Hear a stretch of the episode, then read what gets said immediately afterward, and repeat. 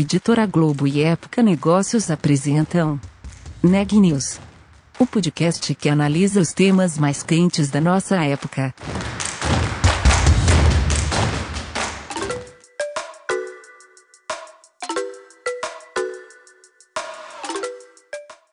Olá, eu sou Elisa Campos da Época Negócios e estou aqui com o repórter Renan Júlio. Esse é o podcast Neg News, uma série de reportagens especiais sobre a pandemia do coronavírus. No episódio de hoje, a gente vai contar sobre a iniciativa brasileira de desenvolver uma vacina contra o coronavírus. Renan, explica pra gente um pouco o que está acontecendo. É isso mesmo, Elisa. Eu conversei com o professor Jorge Calil, que é diretor do INCOR da Faculdade de Medicina da USP e responsável pelo desenvolvimento dessa vacina brasileira contra o novo coronavírus. No papo, ele deu mais detalhes sobre o trabalho que deve realizar os primeiros testes em animais daqui a dois meses. Já em seres humanos, os testes da vacina devem acontecer só daqui a um ano e meio. Agora, confira a entrevista completa com o professor Jorge Calil. Então, no dia 10 de março, eu fiz um jantar na minha casa. Foi o meu filho, a minha nora, minha filha e meu genro, e estava minha esposa. Estava começando a ficar mais intenso a questão do coronavírus, mas eu, eu sabia que meus filhos todos estavam cuidando bastante. Dois dias depois, na quinta-feira, meu filho começou a sentir um pouco mal, isso foi piorando no dia de sexta-feira. Sexta-feira à noite ele foi ao hospital, pronto-socorro, e colheu material do coronavírus. E na segunda-feira seguinte, então era dia 16, ele recebeu o resultado positivo do coronavírus. Então, ele a esposa dele também estava com sintomas, ficaram reclusos em casa, é, em isolamento, e eu e minha esposa começamos um período de quarentena, mas não tivemos nenhum sintoma, nem a minha filha, nem meu genro também não. Dez dias depois nós estávamos em quarentena, que foi no dia 23 por aí, uhum. uh, nós fizemos o teste e o teste deu negativo. Ah. Tanto eu como toda a minha família. Então nós não tivemos o coronavírus. Quem teve foi meu filho e a minha nora, que já tiveram sintomas fortes, e, mas eles já estão muito bem, então não precisaram ser hospitalizados nada, então muito bem, obrigado. Que e bom, nós uh, estamos nos cuidando bastante, né? Que bom, que bom, professor. Desculpa começar por isso, é que eu achei curioso é, essa é história. É curioso, é curioso. É curioso que eu estou trabalhando no sistema e de repente Exato. eu senti o problema chegar na minha casa e isso. E, inclusive, queria que você contasse um pouco sobre isso. Você está trabalhando diretamente com o coronavírus, né? Me fala um pouquinho sobre isso. Eu sou, então, imunologista de formação, trabalho muito na resposta imune, trabalho muito no desenvolvimento de vacinas. Recentemente foi publicado, inclusive, na revista Lancet Infectious Diseases, o trabalho em que nós estudamos a fase clínica 2 da dengue, com resultados muito bons. Em vista disso, eu tinha contratado um jovem pesquisador eh, que tinha passado cinco anos em Oxford dois anos em Lausanne, trabalhando com uma determinada maneira de fazer vacinas. E eu achei importante trazê-lo para o nosso grupo, porque nós estamos trabalhando uh, intensamente numa vacina contra o Streptococcus pyogenes. O Streptococcus uh, pode causar, desencadear uma resposta autoimune contra o coração, chamada febre reumática, que quando dá lesões maiores, chama doença reumática cardíaca, causa lesões no ovário. E essa vacina que nós desenvolvemos, ela é baseada num segmento da proteína principal do Streptococcus, que é a proteína M. Muito bem. Uh, nós estamos começando o teste clínico de fase 1 com essa vacina. Mas eu já fiquei pensando nesta e talvez outras vacinas, numa segunda geração de vacinas em que a gente não usaria só esse segmento de proteína, mas incluiria esse segmento de proteína numa estrutura chamada VLP, do inglês Virus-like Particles, que quer dizer estrutura semelhante a um vírus, em que você é, constrói no laboratório como se fosse um vírus, uma casca do vírus, digamos assim, uhum. mas que não tem um ácido nucleico dentro, então ele não se multiplica. Mas e, quando você constrói essa casca desse vírus, você coloca segmentos de proteínas, ou a proteína inteira, do alvo da sua vacina. Então eu pensava fazer isso contra o streptococcus. Começamos a trabalhar e com o advento do coronavírus e a necessidade que temos de ter uma vacina eficaz e o mais rapidamente possível, nós desviamos a nossa atenção para o SARS-CoV-2, que é o, o agente causador da Covid-19. Nós já construímos os VLPs e agora estamos acoplando os VLPs com segmentos da proteína da espícula do coronavírus. A espícula é aquela proteína que sobressai no, no vírus que dá o nome de coroa. Que é a corona, corona né? Ela é uma espícula que, digamos que, dá uma espetada na célula e assim termina entrando. Na verdade, não é espetada na célula, tem um receptor que se chama ACE2, que é da enzima conversora da angiotensina, e que, eh, ao se grudar ali, o vírus consegue entrar na célula. Uhum. E a gente sabe que se tiver anticorpos neutralizantes, que serão os anticorpos que se ligam nessa proteína, o vírus não consegue entrar na célula. Essa que é a proposta que nós estamos trabalhando e nós estamos atualmente fazendo justamente esses acoplamentos para em breve começarmos a testar em animais de laboratório. E professor, quando você diz breve, qual que é esse período? Bom, se a gente vai começar a testar em animais, a gente espera que em menos de dois meses. Tá. Para a gente chegar a todo o desenvolvimento da vacina, uh, até começar a testar em humanos, eu acredito que um ano e meio. Uh, pelo menos isso. Uh, e, e então as pessoas às vezes uhum. me perguntam por que, que demora tanto tempo. Isso, que era, não... era a minha pergunta, é, inclusive. É, então, o demora muito tempo, porque não existe uma maneira. Fazer uma vacina não é uma receita de bolo. Ou seja, eu não, a gente não sabe exatamente como é que isso vai funcionar, faz parte da experimentação. Então você cria hipóteses e você acredita que uma determinada forma vai dar melhor resultado, e existem 50 propostas de vacinas aí no mundo todo. Uhum. E cada um com uma proposta um pouco diferente. Se vai usar vírus atenuados, vai usar o vírus inteiro, é, o vírus inteiro inativado, se o vírus inteiro inativado e fragmentado, que é o caso da vacina é, da gripe, por exemplo, uhum. ou se você não vai usar o vírus inteiro, vai usar só partes do vírus, então a proteína inteira é, da espícula, como eu falei para vocês, fragmentos dessa proteína, fragmentos livres ou acoplados a diferentes tipos de vetores ou portadores. Você pode colocar dentro de um outro vírus, pode colocar dentro de um de, um, de uma vacina já de vírus atenuado, tem milhares de formas de fazer. Ah, as vacinas que estão atualmente em teste nos Estados Unidos são vacinas feitas com RNA mensageiro. O RNA mensageiro, ele é transcrito normalmente do DNA uhum. e ele, ele traz a informação genética para construir uma proteína. Então, nessas vacinas, eles pegaram o RNA mensageiro dessa proteína da espícula e injetam no organismo do indivíduo esse, essa, essa partilha, esse RNA mensageiro entra na célula e utilizando a, a maquinaria das células, através dos ribossomas, produz a proteína e, e essa proteína, por ser estranha, desencadeia a, res, a, resposta de anticorpos contra ela que inibiriam o vírus. Entendi. Então isso é uma forma de fazer o que estão fazendo lá fora. A minha proposta, como eu disse, é de umas partículas semelhantes ao vírus. E por que, que a gente quer fazer dessa forma? Nós acreditamos, nós sabemos cientificamente que essa forma desencadeia uma resposta muito forte no indivíduo e produz anticorpos de um, bastante anticorpos, de alto título e bastante específicos para a proteína da espícula. Então a gente acredita que essa vacina que a gente está desenvolvendo vai ser melhor como vacina, dar uma proteção melhor e mais longa do que as vacinas de RNA mensageiro. Então, por isso nós estamos trabalhando, apesar de nós estarmos aí pelo menos um ano atrás dos outros grupos, uhum. talvez um ano e meio, mas a gente acha que vai chegar num bom resultado. Como eu sempre digo, a gente não sabe quanto tempo esse vírus vai, vai ficar no, no mundo. A gente está fazendo uma luta hercúlea em todo o mundo para ver se a gente consegue parar esse, essa epidemia. Mas isso não significa que o vírus não volte daqui um ano, dois anos, três anos. Uhum. Você vê que existem já casos novos na China. Então, a gente para ter, para o vírus mais ou menos desaparecer, tem que ter pelo menos 60% da população com anticorpo neutralizante.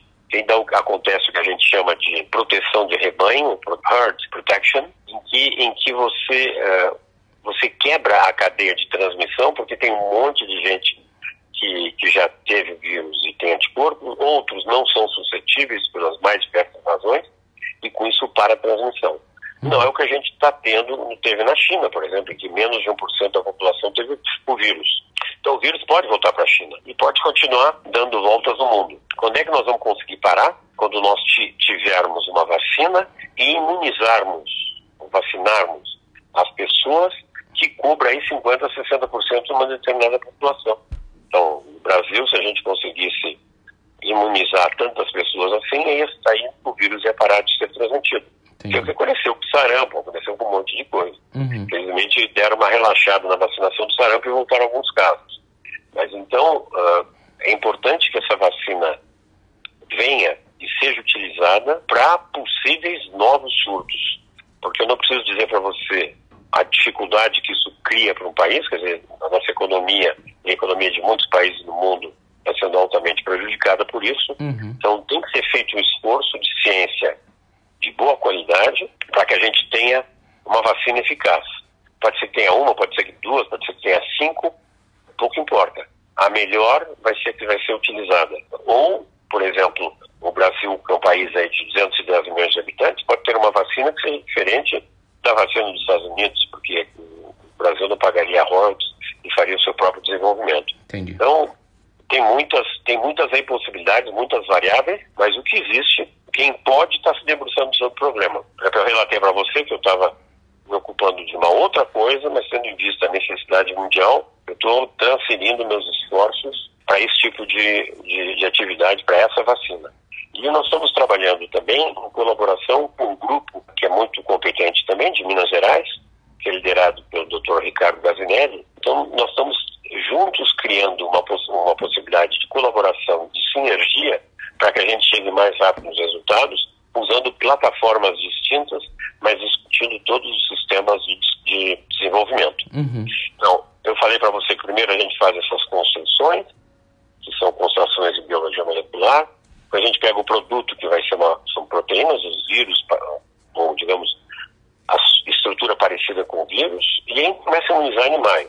Depois de imunizar os animais normais, a gente vai imunizar os animais diferenciados, que são animais transgênicos, que expressam o receptor do vírus humano. O receptor, melhor dizendo, o receptor humano do vírus. Uhum. E que e por isso mesmo se infectam e têm a doença. Aí a gente estuda esses animais e, e vê se eles estão protegidos. Eles podem se infectar com o vírus, se imunizar com a vacina, eles têm que estar protegidos.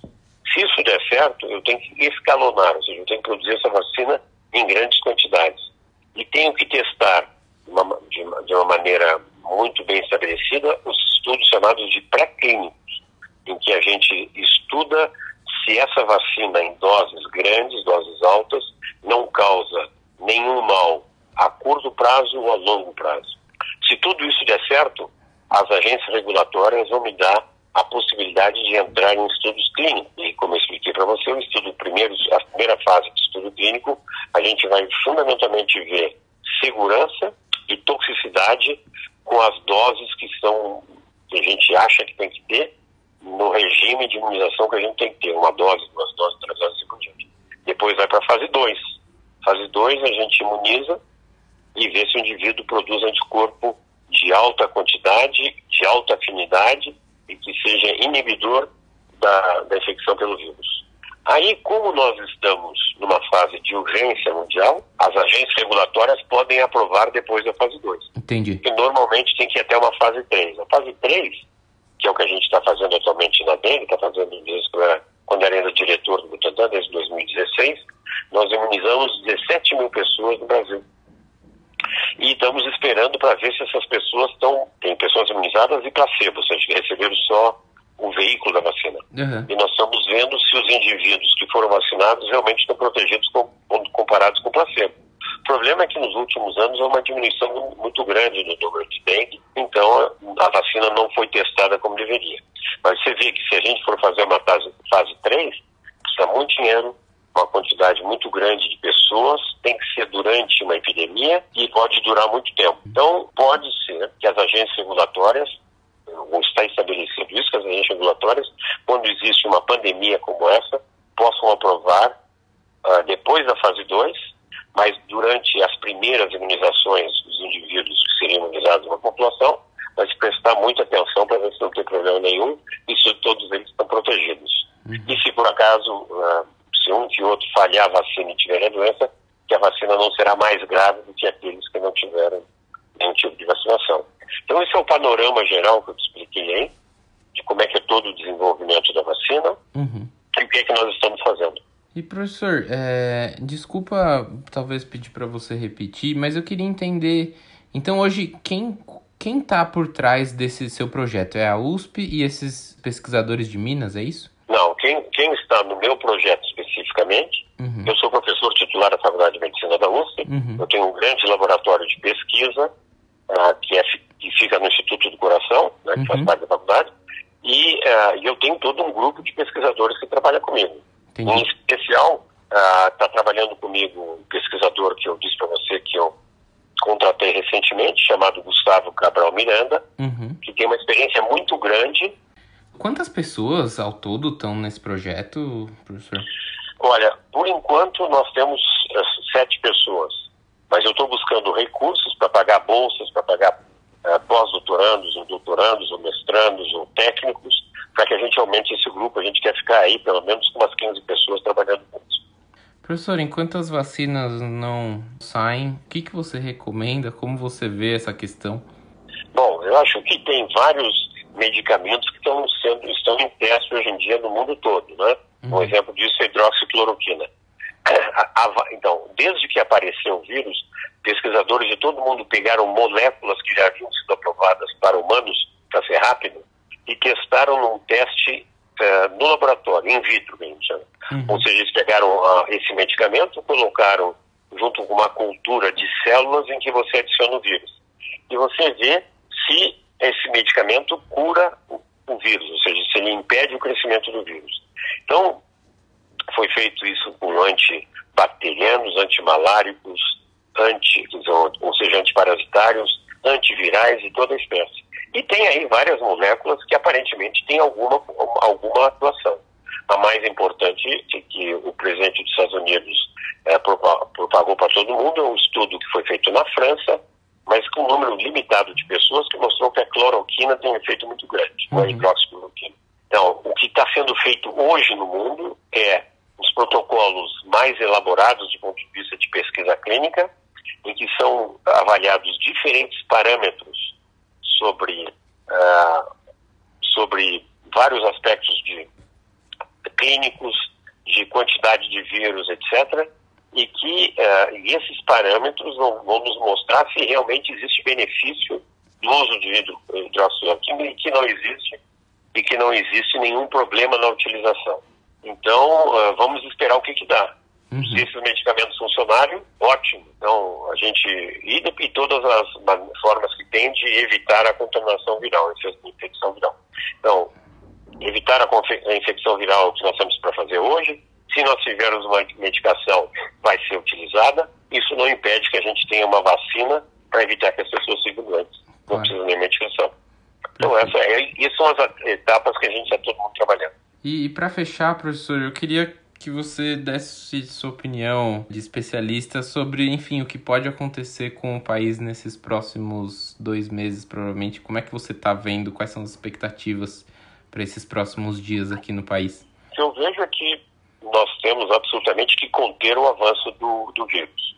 Como nós não temos testes para saber quem está infectado ou não está infectado, infelizmente não houve um preparo para que a gente tivesse esses testes em grande quantidade e fazer como foi feito na Coreia do Sul e em outros lugares do mundo, em que se testava maciçamente a população e se isolava aqueles que estavam infectados, como a gente não pode fazer isso, foi feita essa proposta de isolamento de todo mundo. Uhum. É claro que o, o, país não vai aguentar muito tempo nesse isolamento. Então vamos ver se a gente melhora nossas condições de teste, de identificação das pessoas, protege aqueles que são mais suscetíveis e que lentamente a gente volta à atividade econômica. Obrigada, Renan. Agora é torcer para tanto os brasileiros quanto os outros cientistas ao redor do mundo que estão perseguindo essa vacina sejam bem-sucedidos e rapidamente. Notícias do dia.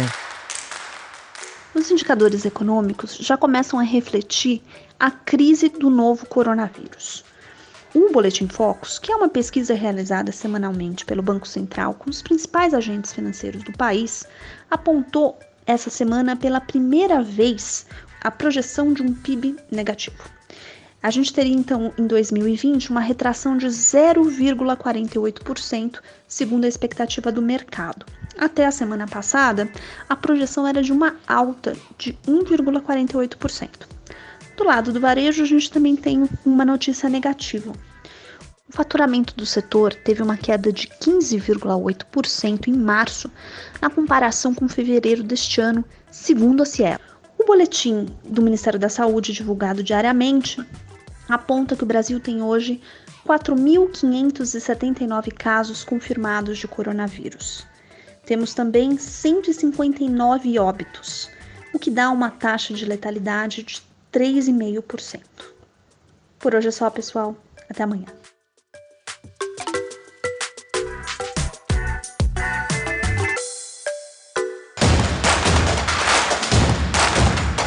Esse podcast é um oferecimento de Época Negócios. Inspiração para inovar.